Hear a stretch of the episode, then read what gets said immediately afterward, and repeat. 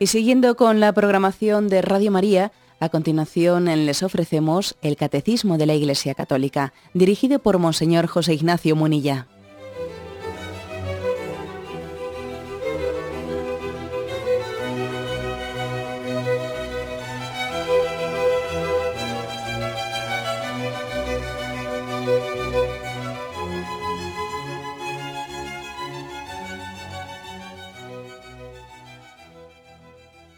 Cordial saludo a todos los oyentes de Radio María.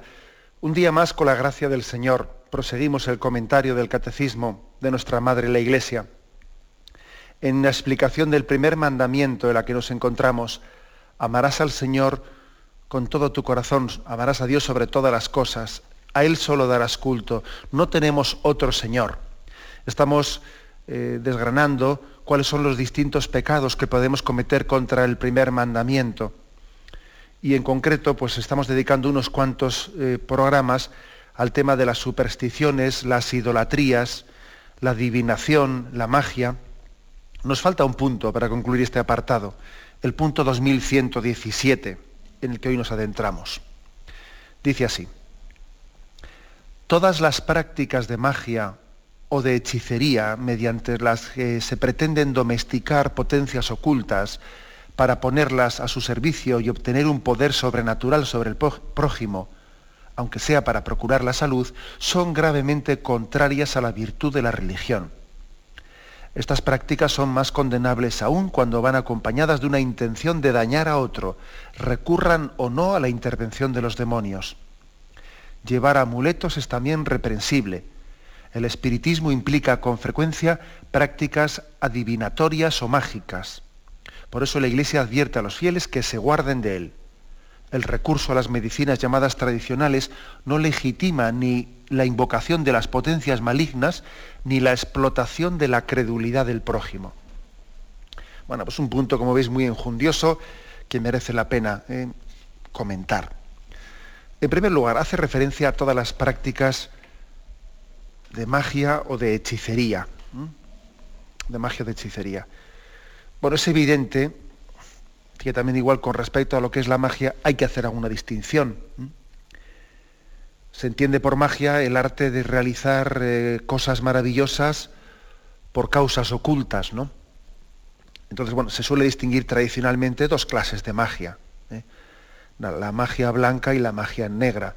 La primera, la magia blanca, pues no es otra cosa que lo que se llama el arte de la prestidigitación o ilusionismo que obedece a causas puramente naturales, ¿no? Es la habilidad y la destreza del mago pues, de hacer un juego de cartas y allí pues eh, dejarnos a todos sorprendidos de cómo ha adivinado la carta. Bueno, pues se trata de un truco. ¿eh?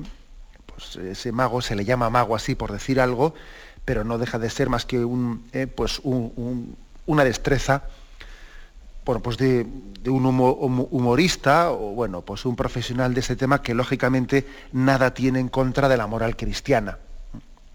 Ahora bien, por magia negra se entiende otra cosa. ¿eh? Y la magia negra es lo que la Iglesia dice que es gravemente ilícito y pecaminoso. Ya que se trata de realizar obras, eh, eh, cosas maravillosas por invocación o por intervenciones ocultas, no de poderes ocultos, no, no por la habilidad del, sujeto, sino hacer invocaciones ocultas, bien sea a Satanás o bien sea a supuestas, supuestas potencias o espíritus, lo que sea, eso es lo que se llama magia negra, que es lo que la Iglesia lógicamente reprueba. Y reprueba de una manera pues, clara y contundente.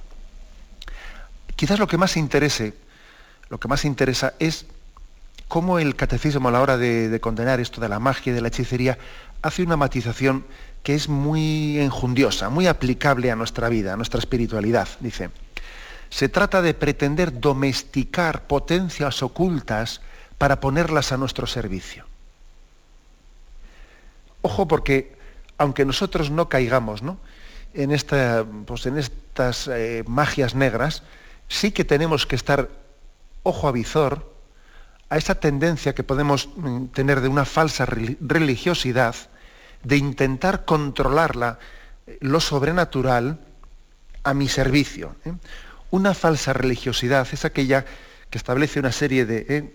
que se concibe a sí misma, su razón de ser se concibe como una serie de ritos cultuales o etcétera, para intentar controlar eh, lo oculto, lo sobrenatural y ponerlo a nuestro servicio, que los dioses no sean propicios. Digo esta expresión porque me parece como muy, eh, muy significativa de esta falsa religiosidad, ¿no? que los dioses no sean propicios. Ha existido desde, desde siempre, ¿no? antes de la revelación del cristianismo, un tipo de religiosidad, lógicamente no revelada, ¿no? una religiosidad que casi se mezcla un poco con esa, con esa tendencia humana a intentar controlar a todo, a mi servicio, egoístamente, ¿no? haciendo de mi yo el centro de, el centro de, pues de la existencia, ¿no? hasta tal punto que también a Dios y al oculto y a los espíritus ¿no? les quiero controlar eh, y quiero ponerlos a mi servicio. ¿no?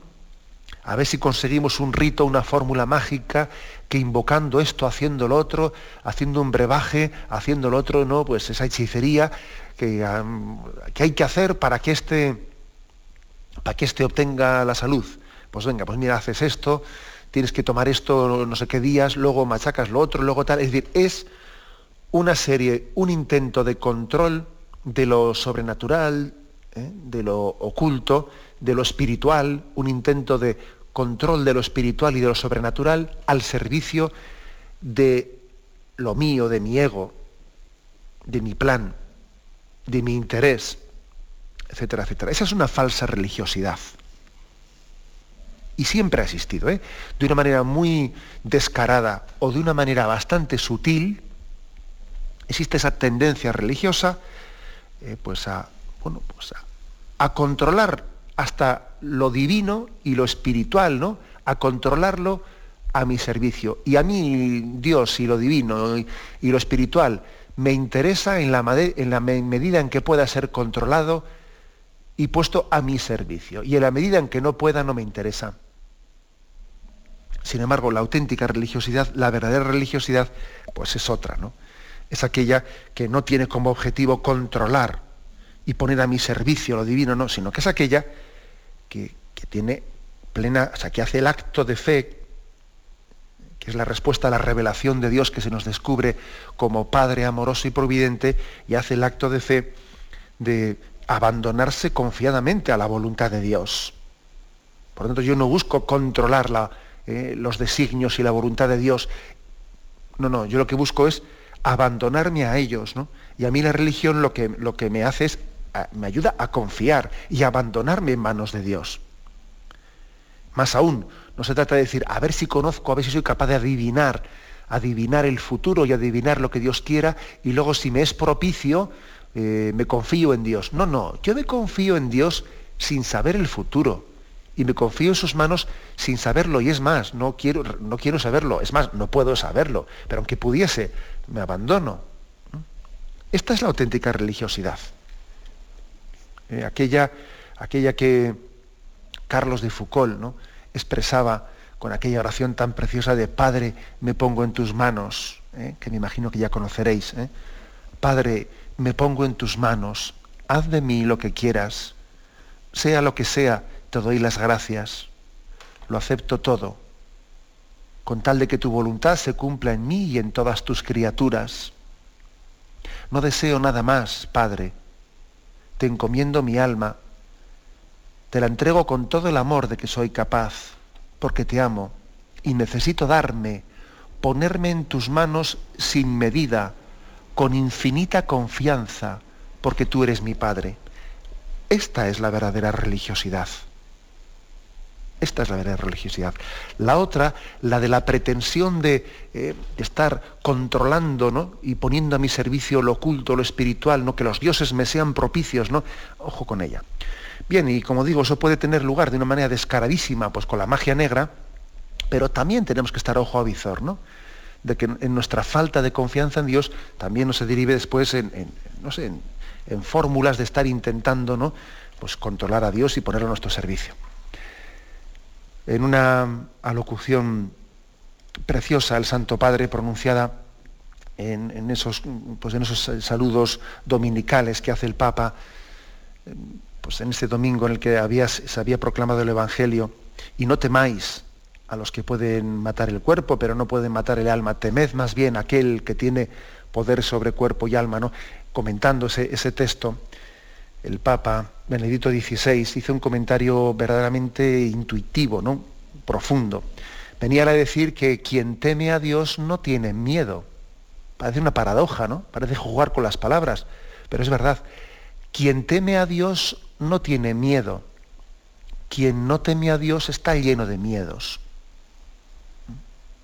Decía el Papa, el que teme a Dios está tranquilo, incluso en medio de los temporales, porque Dios, eh, como Jesús ha revelado, es Padre lleno de misericordia y de bondad. El que lo ama no tiene miedo, por eso el creyente no se atemoriza ante nada, porque sabe que está en manos de Dios, sabe que el mal y lo irracional no tienen la última palabra. ¿eh? Repito esto, ¿eh? el mal y lo irracional esas cosas que los, eh, los, magos y los hechiceros intentan controlar, ¿no? Que piensan que hay que controlar potencias irracionales, ¿no? No, no. El único Señor es el Verbo encarnado, es Jesucristo, ¿no? Decía el Papa, en el Evangelio de este domingo, comentaba él, encontrábamos dos invitaciones. Por una parte lo de no temáis a los hombres y por otra parte temed a Dios que nos llevan a reflexionar sobre la diferencia entre los miedos humanos y el temor a Dios. El miedo es una dimensión natural de la vida.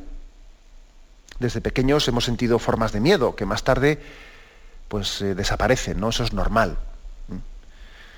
Otras, otros miedos aparecen después. Tenemos que afrontarlos y superarlos con empeño y confianza en Dios. Pero también, decía el Papa, hay otra forma de miedo que ya no es tan inocente, que es más profunda, más existencial, que roza a veces la angustia, que nace de una sensación de vacío, ligada a una cultura llena de nihilismo, ¿no? de, la filosofía de la nada, ¿no? de no creer en nada. Frente a este panorama de miedos, miedos graves, ¿no? no inocentes, sino miedos graves, la palabra de Dios es clara, ¿no? Quien teme a Dios no tiene miedo. El temor de Dios, que las escrituras lo definen como el principio de la verdadera sabiduría, coincide con la fe en Él. O sea, ¿qué, este, ¿qué es el temor de Dios? Esto ya lo hemos explicado aquí, pero el temor de Dios es la verdadera sabiduría, es el respeto, el sagrado respeto por la autoridad y la soberanía de Dios sobre la vida y el mundo. Es la reverencia del, del hombre, la reverencia del hombre ante la la soberanía de Dios. Eso es el temor de Dios. Por lo tanto, el que teme a Dios está tranquilo, tranquilísimo, ¿no? incluso en medio de los temporales, eh, porque Dios es Padre lleno de misericordia y de bondad, y el que lo ama no tiene miedo. Por eso el creyente no se atemoriza ante nada, porque sabe que está en manos de Dios. Sabe que, como decía el Papa, que lo irracional no tiene la última palabra. ¿no? Bueno, pues yo creo que es muy, muy práctica ¿no? esta catequesis que dio el Papa, porque traducida un poco a la nuestra, al tema de la magia, las hechicerías y tal, que no nos quepa duda que la magia y las hechicerías y este, las adivinaciones, estas cosas, nacen del miedo. Nacen del miedo. ¿eh? Esas personas que tienen esa necesidad de recurrir a estas cosas están muertas de miedo y entonces necesitan controlar y necesitan adivinar y necesitan buscar falsas seguridades. Es agarrarse ¿no? a falsas seguridades. Pues no, los que tenemos la plena confianza en Dios, que es lo mismo que el santo temor de Dios, ¿no? No tenemos miedo. Y por lo tanto, al no tener miedo, no tenemos ninguna necesidad ¿eh? de, de, estar recurriendo a magias, hechicerías, adivinaciones. No. Esas cosas nacen del miedo. Bueno, pues la fe vence al miedo. La confianza en Dios, ¿no? Es la mayor demostración de que el miedo ha sido vencido por la fe, por la fe en Dios Padre. Tenemos un momento de reflexión y continuamos enseguida.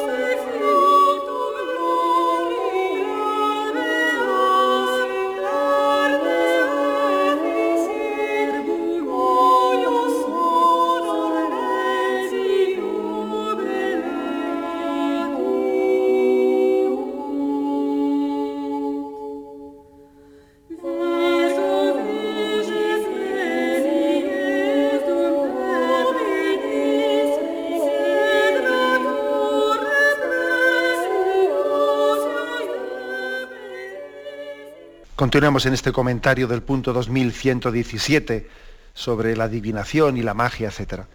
Y después de haber rechazado desde, esa, desde ese firme convencimiento de la, del abandono en manos de Dios, de la fe en Dios y del santo temor de Dios, después de haber rechazado las magias y las hechicerías, hace una matización que es, bueno, pues es interesante, ¿no? que a veces las magias y las hechicerías se disfrazan son especialmente condenables cuando tienen una intención de dañar al, prójimo, que es lo que se llama a veces también popularmente maleficios, ¿eh? maleficios, que consisten en una, invocación al demonio o a potencias ocultas, ¿no? con el fin de dañar o perjudicar a alguna persona en lo espiritual o en lo corporal. Lógicamente, pues el maleficio, como vemos aquí en el catecismo, totalmente rechazable, es un pecado grave, que envuelve pues, una triple malicia. ¿no? Es un, pecado contra la religión por invocar al demonio y contra la caridad y la justicia por dañar, ¿eh? y por dañar al, prójimo. ¿no? Ahora bien, eh, importante que digamos una cosa, que son rarísimos los verdaderos maleficios.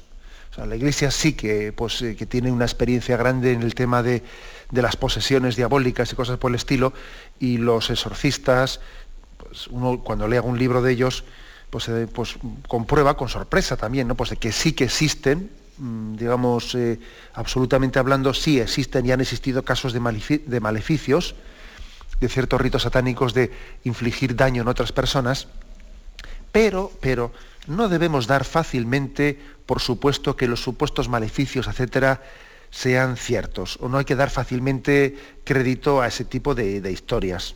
¿eh? Que muchas veces están, que si los males de ojo, que le ha echado mal de ojo y no sé qué, no sé cuántos, ¿no? Bueno, pues yo creo que la experiencia nos demuestra que la gran, que la, inmensa mayoría de los casos, ¿no? De, los que se habla de estas cosas, pues son, son mm, supersticiones, son vanas, son falsedades. Y están ligadas también a situaciones y a personas con ciertos desequilibrios, ¿eh? desequilibrios psicológicos y psiquiátricos, la gran mayoría, ¿eh? la gran mayoría de los casos están ligados a eso. Personas a las que hay que tratar con mucha caridad, por supuesto, que no hay que decir están locas, no, porque, porque tener también una enfermedad psiquiátrica no es estar loco.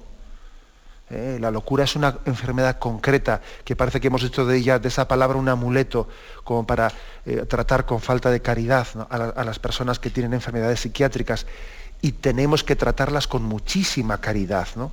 Porque yo pienso que es pues una de las enfermedades, pues, pues, yo diría las de los pobres de Yahvé, porque mira, si uno resulta que tiene un tumor o tiene un cáncer o tiene un problema de esto, del otro, de lo más allá, parece que eso mm, se compagina con la dignidad de la persona, ¿no? Pero si uno tiene un tipo de brotes psicóticos o tiene no sé qué, o tiene una esquizofrenia o tal, parece que entonces ponemos en duda la dignidad de la persona tenemos que tratar con mucho cariño a las, a las, personas con enfermedades psiquiátricas.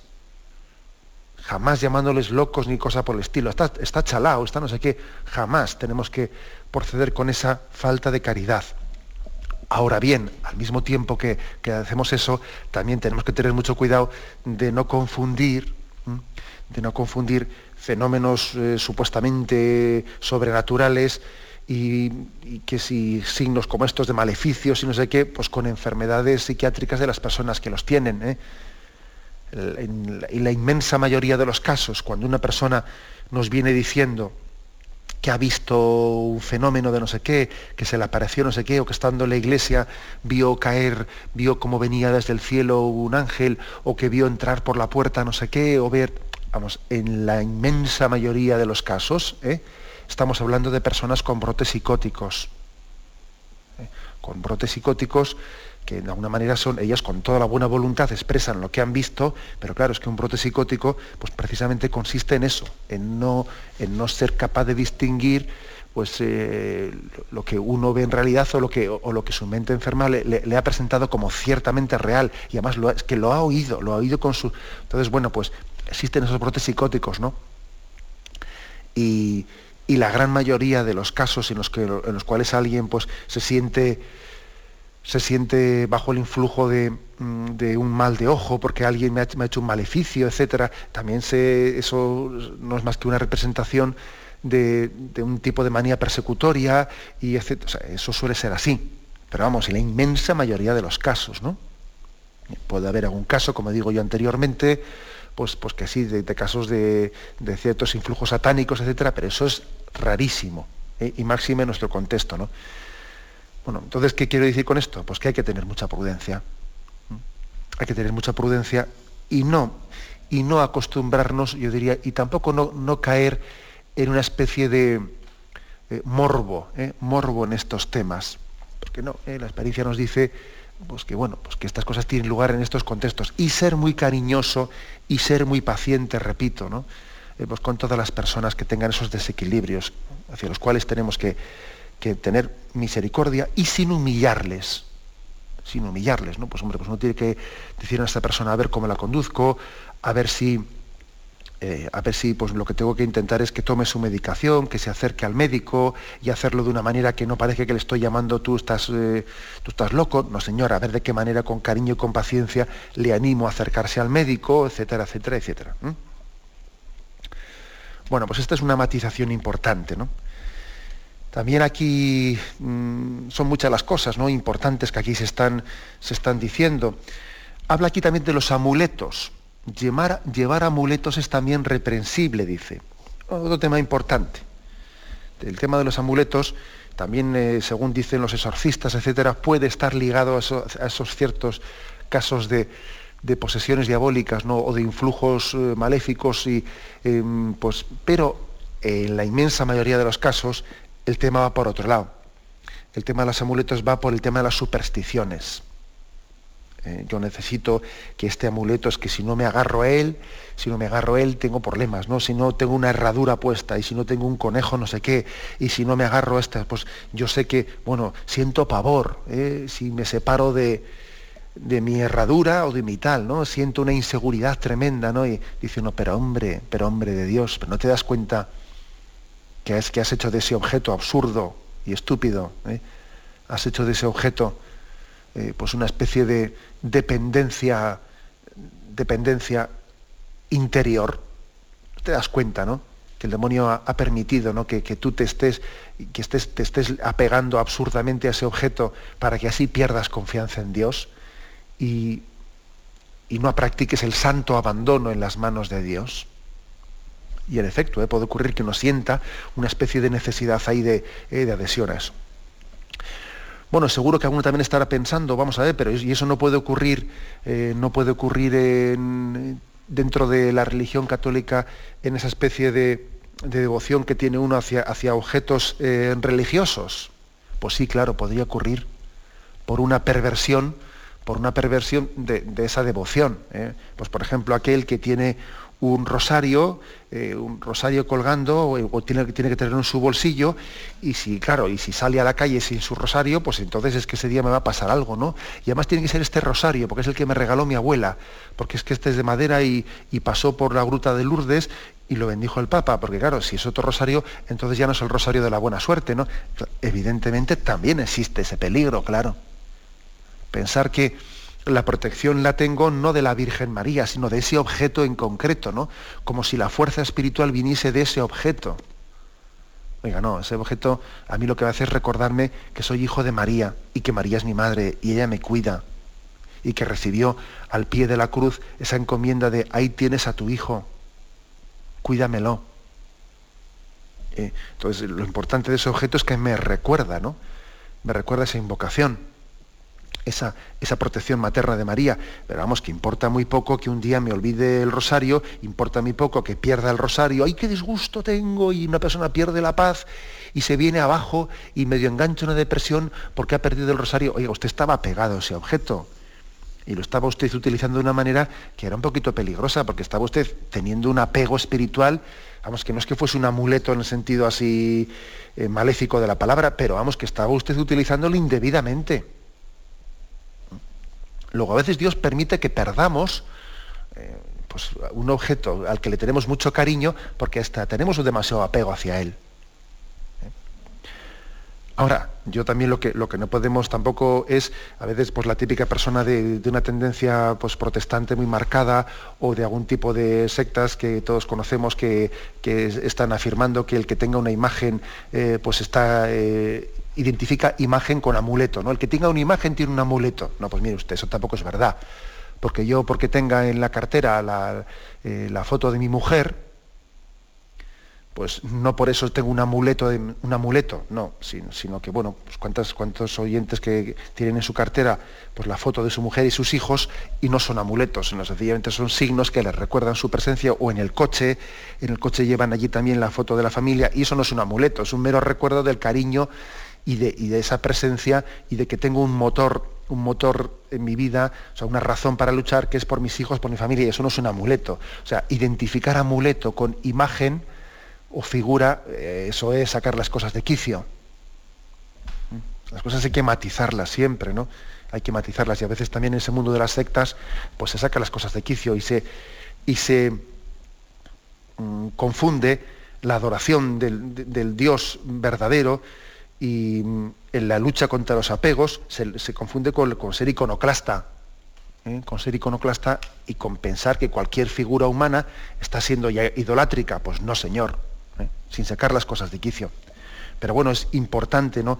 ese matiz que se hace aquí sobre los amuletos, que es otra llamada, otra llamada a que vivamos en libertad interior, ¿no? como, como adoradores en espíritu y en verdad, sin atarnos ¿no? y sin sujetarnos y apegarnos ¿no?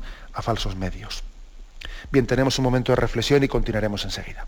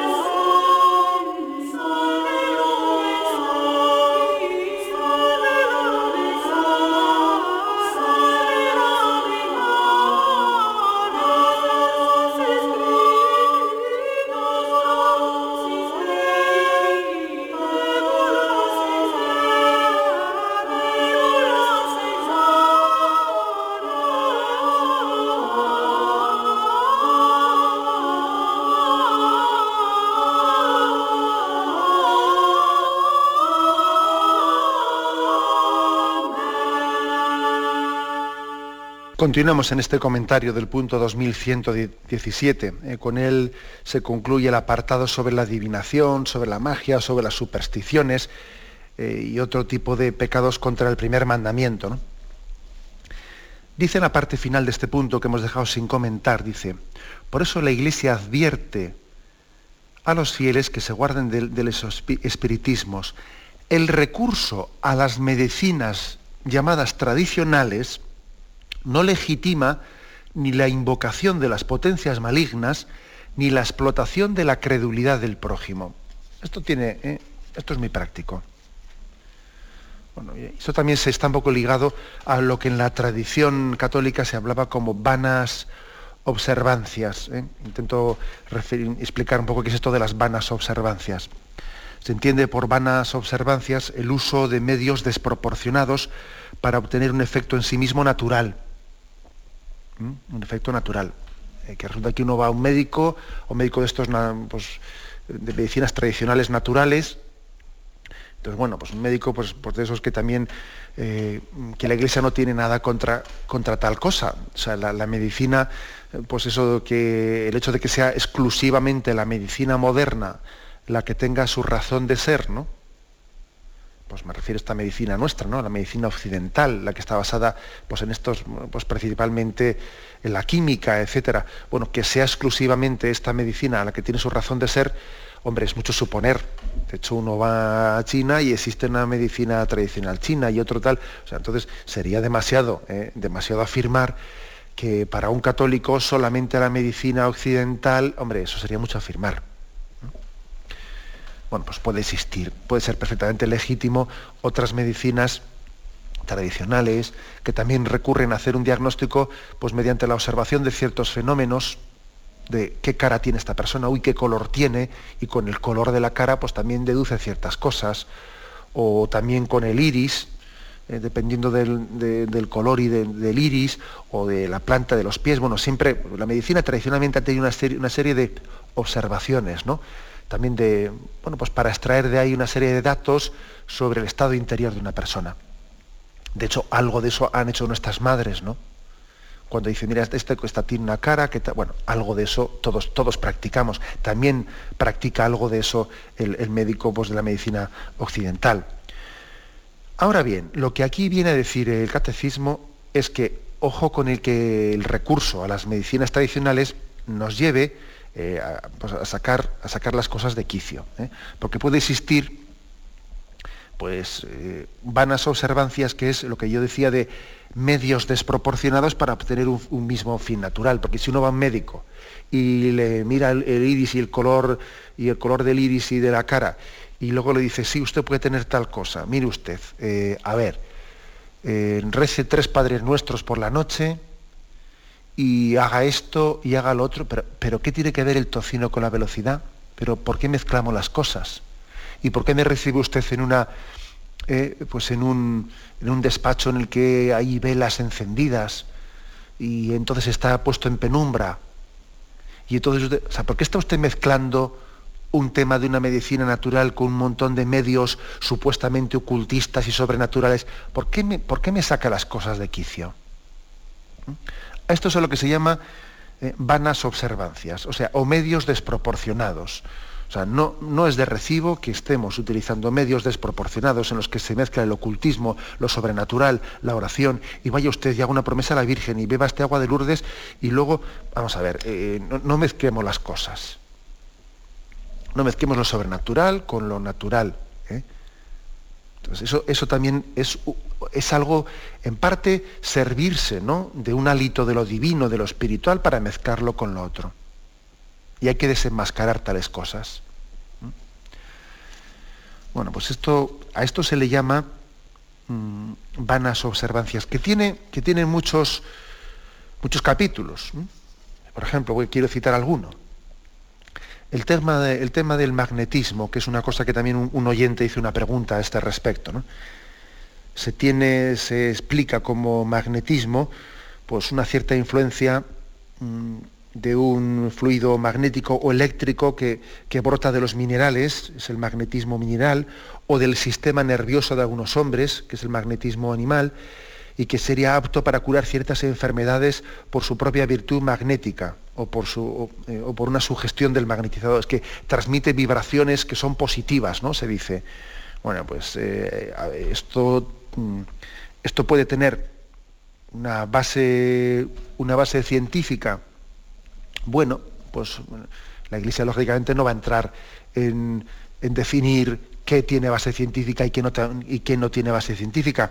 Podría, considerado objetivamente en extracto, podría bueno, pues ser cierto que existe un cierto magnetismo de minerales o de, o de, seres humanos o de, animales, un cierto magnetismo que podría ser bueno pues para remedios físicos, para curar enfermedades, parecido a la electroterapia o cosas por el estilo.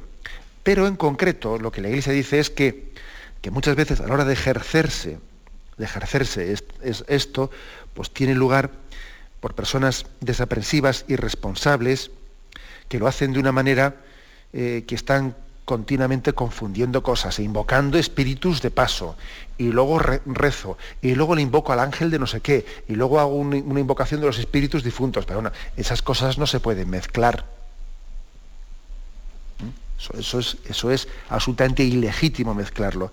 Es otra, eh, otra vana observancia, otra, perdón, eh, sí, vanas observancias que en el fondo eh, puede ser tomar el nombre de Dios en vano como mínimo, como mínimo, y, incluso puede ser más que tomar el nombre de Dios en vano, porque puede ser también, en el fondo, inconsciente o conscientemente invocar potencias malignas que pueden dar pie a la intervención del demonio y evidentemente nosotros rechazamos eso totalmente.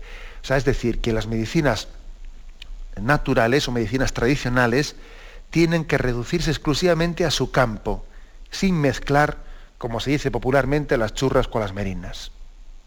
¿eh? sin mezclar en esa supuesta ¿no? pues medicina tradicional, sin mezclar invocaciones a espíritus y, sin mezclar, eh, ni, siquiera, ni siquiera me parece correcto que, un supuesto sanador mezcle también eh, métodos mm, propiamente sobrenaturales. ¿no? Eso déjele usted que, el, que, el, paciente lo haga por su cuenta orando a Dios, pero no, haga, no mezcle usted su método natural con tome agua de Lourdes, haga lo otro, no, no mezcle las cosas. No las mezcle.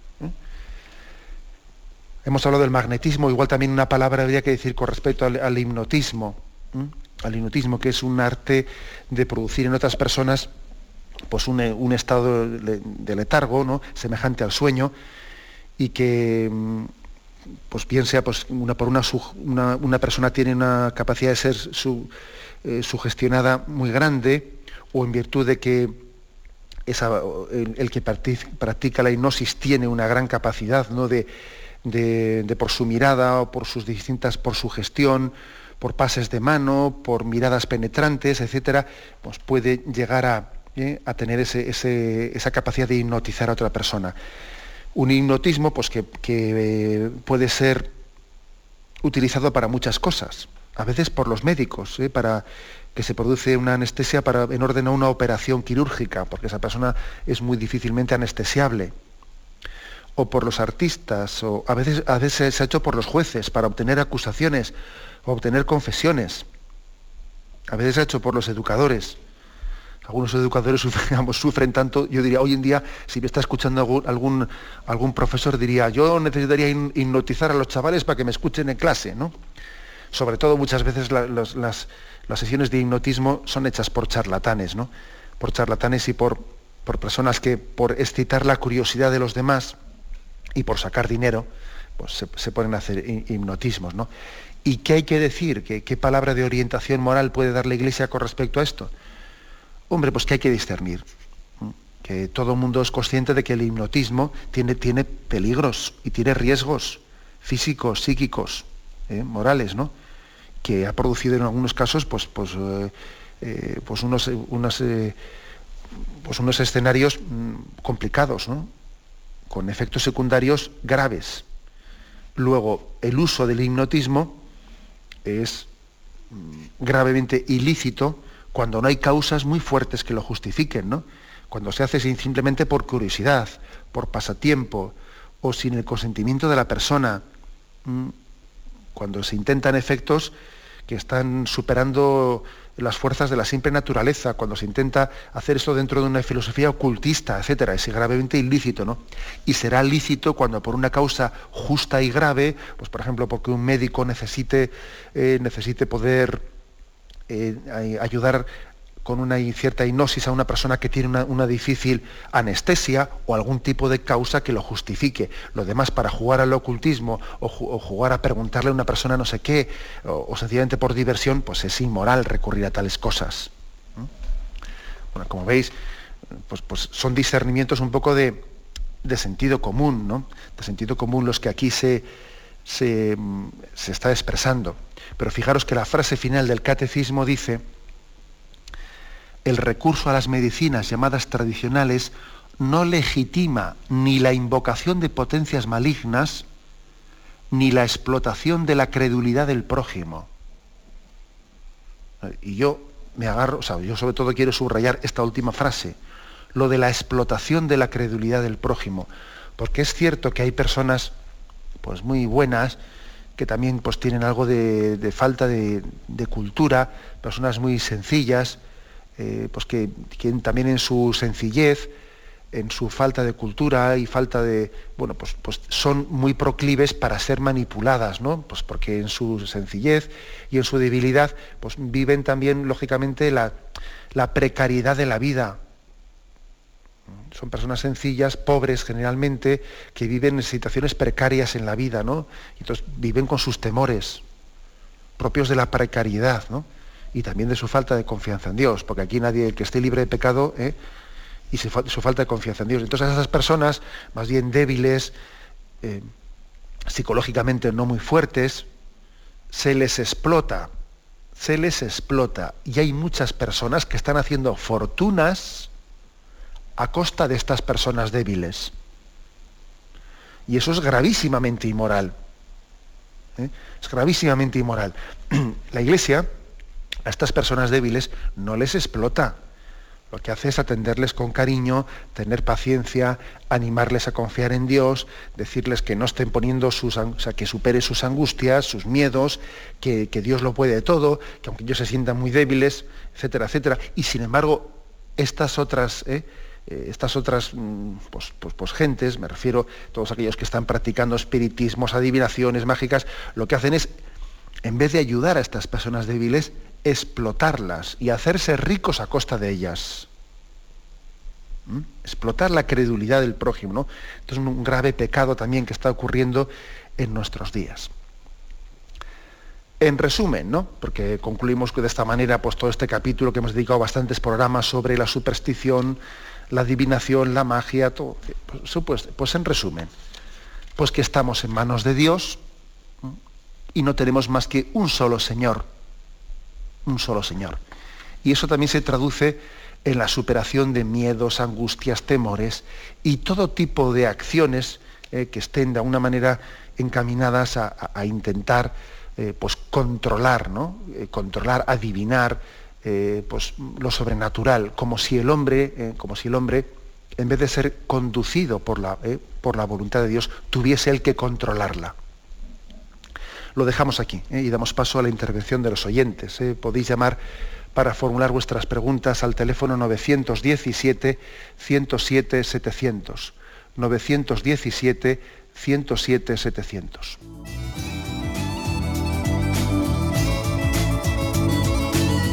¿Le gustaría tener sus programas favoritos de Radio María en CD o DVD? Ahora es posible.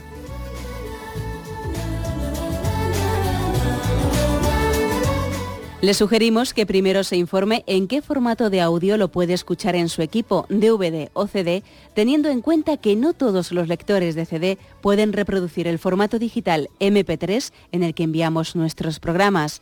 Y luego, si quiere en su casa esos programas que tanto le gustan, solo tiene que escribir una carta a Radio María, Paseo Lanceros 2, primera planta 28024, Madrid indicando si lo quiere en CD o DVD y cuántos programas. También le rogamos que escriba su nombre, dirección y no se olvide de facilitarnos un teléfono de contacto para cualquier duda que nos surja.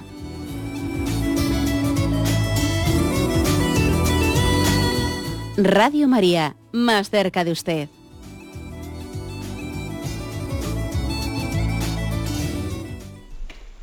Sí, buenos días, ¿con quién hablamos? Mariano, buenos días, don José Ignacio. Buenos días, adelante. Vamos a ver dos preguntas relacionadas un poco con lo que está usted ahora desarrollando. La, la semana pasada nos habló de la bestia negra.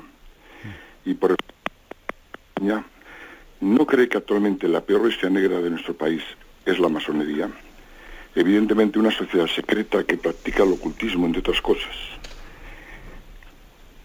Que su interés es, es arrinconarla a la iglesia se habla y se lee que tenemos un presidente masón, así como varios ministros y exministros igualmente, por hablar solo de los que nos mandan.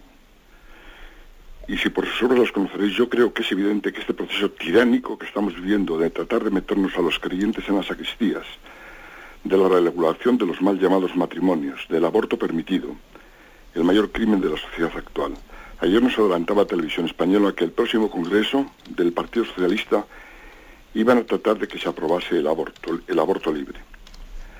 Bueno, y algunas, bueno, y también eh, el tema de la, de la educación televisida que están tratando de implantarnos.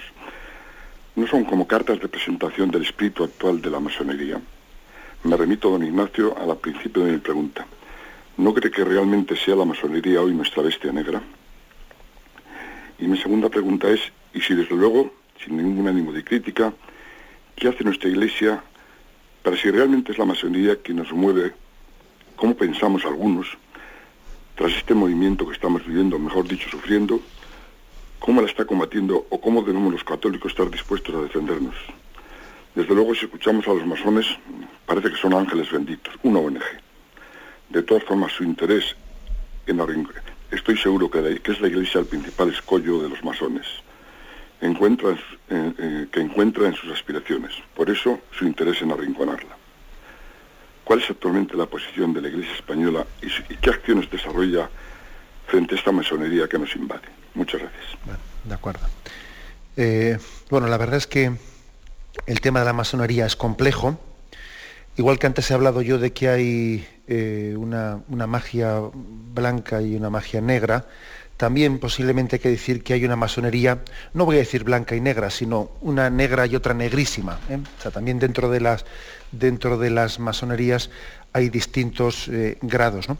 Pero es cierto que, bueno, mm, como se trata de una sociedad oculta, nosotros no podemos tener plena, plenos datos, pero sí que hay una conciencia, especialmente en la, en la Iglesia Europea, pues de que especialmente la logia de Estrasburgo, de que desde Estrasburgo hay una logia masónica que está extendiendo unos principios eh, de, un, laicismo muy virulento, de, un arrancar las raíces cristianas de Europa, y que se está y que España pues también es una punta de lanza ¿no? Eh, pues, pues de, este laicismo bueno pues eso es bastante evidente ¿no? Entonces existe esa cierta convicción, lo que pasa es que como las, masonerías mm, que tienen esa capacidad de influjo y de infiltración pues, en los hombres de Estado, etcétera, pues no son públicas, pues no podemos eh, tener datos concretos. ¿no? En cualquier caso, el oyente hacía una pregunta, ¿y, qué es lo que hace la Iglesia? La verdad es que la Iglesia lo que hace o lo que tendría que hacer eh, prácticamente es lo mismo, sea la logia de Estrasburgo o sea la logia de lo que sea, o sea eh, este influjo de laicismo que intenta arrancar las raíces cristianas haya tenido su origen en, una, en una, reunión masónica o, haya sido más bien una cuestión de decisión política, no, bueno, en, el fondo eh, lo que tenemos que hacer es bastante similar porque nosotros más que de dónde ha provenido eh, pues, pues, este ataque contra la religión, lo que, más, lo que nos importa más que de dónde ha venido es que ha venido. Y por lo tanto nos vamos a, tenemos que dar una respuesta a ello y, tenemos que mm, demostrar ante el mundo cómo el hombre, cuando se aparta de su religiosidad y pierde sus raíces, sus raíces religiosas, pues el hombre pierde, ¿no? Pierde eh, su propia dignidad, ¿no? Es lo que tenemos que mostrar ante el mundo que, la religiosidad es sanadora para el hombre, que este laicismo que intenta, que intenta imponerse en nuestra cultura, que en el fondo eh, pues, que es enemigo de la propia dignidad del hombre. Que la verdad que venga eso de una, de una logia masónica mayor, más o menos organizada, la verdad es que la respuesta que tenemos que dar creo que es bastante similar. Ahora, tampoco tontos no somos, ¿no? Y creo que vamos teniendo conciencia de que hay unas ciertas estrategias que el hecho de que estén tan coordinadas, ¿no? Tan coordinadas en toda Europa, pues eh, da mucho que pensar, claro, ¿eh? da mucho que pensar, pero bueno. Adelante, damos paso a un siguiente oyente. Buenos días. Sí, buenos días. Sí, buenos días, escuchamos, sí. Mire, le quería hacer una pregunta, es más en referencia al programa de ayer, lo que pasa es que no me dio, no me dio tiempo a entrar. Eh, usted nos ha hablado en algunas ocasiones y ayer salió también el tema de la autodeterminación de que somos de que somos libres, ¿no? Eh, pero yo es que en alguna ocasión, en alguna ocasión, pues eh, he podido recibir el consejo o escucharlo de que de que nuestra genética, nuestra genética eh, tiene mucha tiene influencia, tiene influencia en nuestra personalidad, en nuestro carácter, entonces, pues a, mí eh, en muchas ocasiones me, cuesta mucho trabajo eh, vencerme en ciertas cosas, eh, en, ciertos, vencimientos, en cosas que, tengo que ir limpiando de mi interior. Y entonces eso me, preocupa mucho porque yo por un lado tengo una doble contradicción, tengo esa, esa ansia de, aspirar, de aspirar a, estar cerca de Dios, de ir, de ir purificándome por dentro y por otro lado parece que hay algo que, que, me dice que, como que es inútil, como que tengo que bajar los brazos, como que, que en qué manera influye, en qué, en qué manera puede influir eso o, o, nos puede... ¿Me entiende, padre, lo que quiere decir? Es interesante la pregunta, sí, le respondo. Mire, yo, haría una, eh, a, nivel teórico, ¿eh? a nivel teórico yo diría, claro que influye mucho ¿eh? nuestro aspecto somático, genético, nuestro aspecto de herencias, etcétera, ¿no? Influye mucho, nos condiciona. Nos condiciona pero no nos determina. Son condicionantes, claro que son condicionantes. Ahora, no nos determina, por eso digo yo que nosotros nos autodeterminamos. Ahora, eso no quiere decir, cuando yo digo nos autodeterminamos, que, no haya condicionantes muy fuertes. ¿no? A nivel práctico, eh, esa, expresión, esa experiencia que tiene usted de decir, pero bueno, yo quiero purificarme y veo que tengo dentro de mí una serie de lastres así fisiológicos y tal y cual, digamos, que me arrastran un montón, ¿no? Bien, de acuerdo. Aunque pueda parecer que a usted esos, esas cosas le determinan, no, le condicionan a usted, pero no le determinan. La prueba, la prueba es que usted está siendo libre, libre para ante esas, esa especie de fuerzas interiores físicas que tiene que le cuesta, le cuesta controlar, la prueba es que usted está siendo libre para posicionarse ante ellas con capacidad crítica. Y de decir, esto que tengo en mí es un cierto desequilibrio que a ver cómo con paciencia lo consigo un poco encauzar. La prueba de que usted es libre es que hace esa reflexión. Y entonces ya se pone ya en camino de autodeterminarse. Aunque autodeterminarse no quiere decir que yo tenga una capacidad de hacer así con el dedo y todo ya queda controlado. Ya sé que eso no es verdad. ¿eh? Pero por lo menos eh, sí que el Señor me pone la capacidad de luchar y por lo tanto ya se está usted determinando. esta distinción creo que, creo que es importante. Adelante, damos paso a un siguiente oyente. Sí, buenos días. Hola, buenos días. Buenos días, escuchamos. Mire, yo es que quería preguntarle sobre la cruz de Caravaca.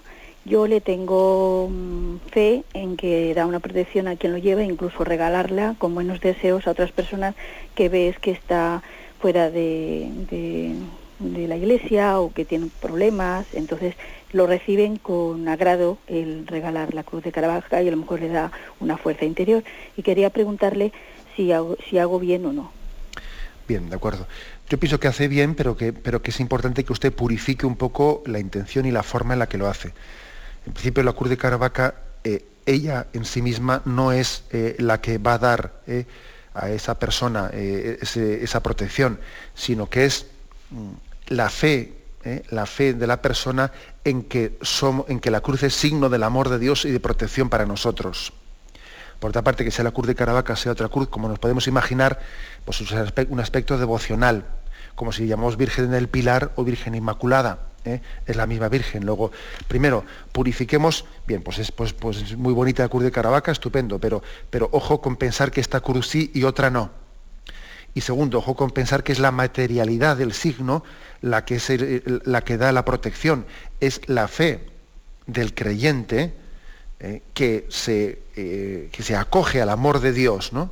La, que, la que le permite recibir el flujo de la gracia, no el objeto que tenga unas vibraciones o que tenga una buena suerte, ¿eh? sino que es la fe del creyente. Creo que es importante subrayar estos aspectos.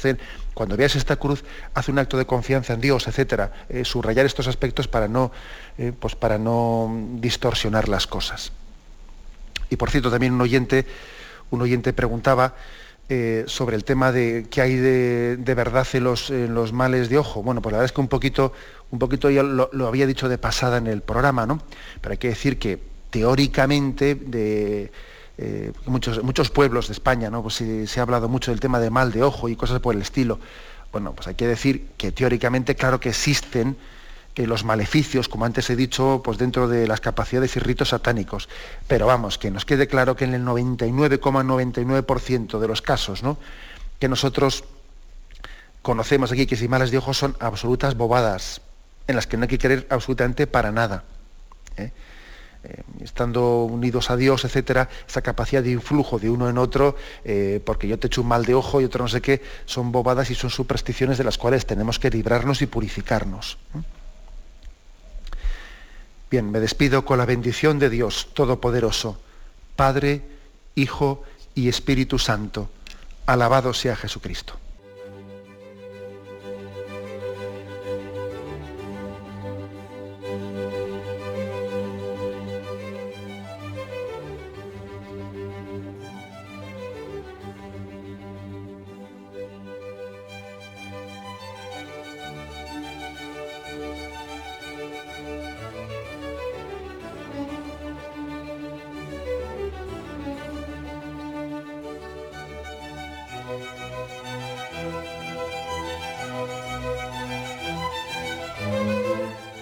Han podido escuchar en Radio María el Catecismo de la Iglesia Católica, dirigido por Monseñor José Ignacio Munilla.